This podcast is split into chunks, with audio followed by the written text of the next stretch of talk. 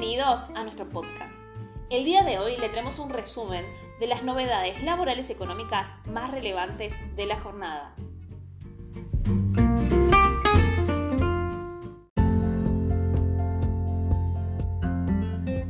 El gobierno quiere bajar el precio de la carne y estudia una excepción con una medida clave la actualización del reglamento de inspección de establecimientos de carne bovina en lo que respecta al avance de la adecuación de los frigoríficos que articuló la Secretaría de Agricultura, Ganadería y Pesca para que estén en línea con la normativa que fue emitida por el Ministerio de Trabajo y solicitada por la Organización Internacional del Trabajo, entrará en vigencia en 20 días. La resolución 518-22 publicada en el Boletín Oficial le permitió al Servicio Nacional de Sanidad Animal, SENASA, avanzar con la implementación del sistema de cuarteo que, básicamente, exigirá que los cortes que despachen los frigoríficos hacia las carnicerías no pesen más de 32 kilogramos.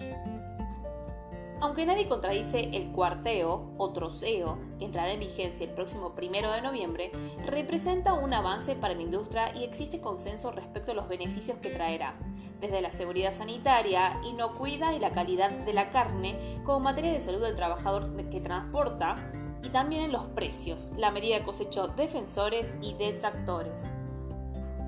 Desde el SENASA aseguraron que los frigoríficos que se encuentren bajo sus registros, que son los de exportación y tránsito federal, que representan el 85% de la faena en Argentina y que el 80% ya posee el rubro habilitado para el cuarteo.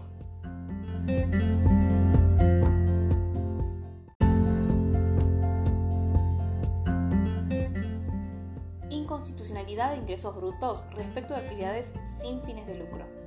El Código Fiscal bonaerense establece un hecho imponible para el impuesto sobre ingresos brutos que vulnera el régimen de coparticipación federal de impuestos, ya que exige onerosidad en lugar del fin de lucro para su configuración. El régimen de coparticipación se encuentra consagrado en el artículo 75, inciso 2 de la Constitución Nacional y reglado por la Ley 23.548, a la cual la provincia de Buenos Aires, al igual que el resto de las jurisdicciones, adhirió sin limitaciones ni reservas.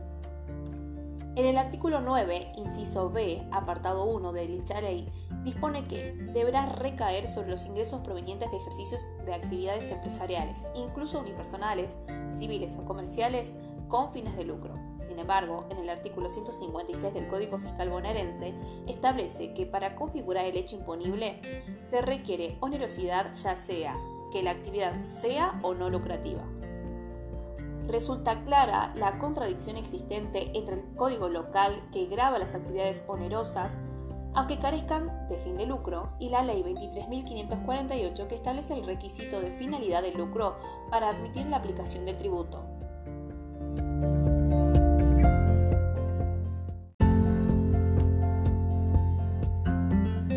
Electrodomésticos en déficit. Las importaciones superan las exportaciones este año. El sector comercial ha registrado un déficit durante los ocho meses del año con respecto a su balanza comercial. Según un informe, las importaciones superaron ampliamente las ventas al extranjero. En cuanto al primero de los índices, los electrodomésticos sumaron 5.056 millones de dólares y las exportaciones acumularon 103 millones de dólares.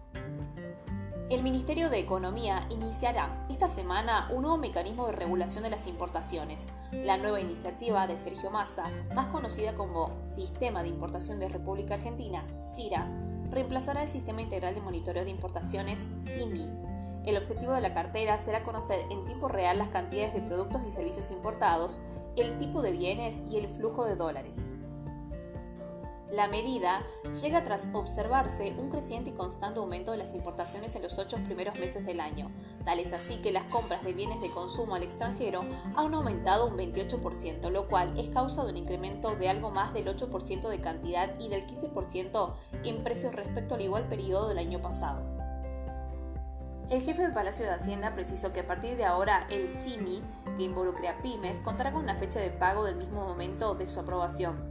Massa destacó que de esta forma las empresas van a poder planificar sus procesos productivos con orden y certidumbre.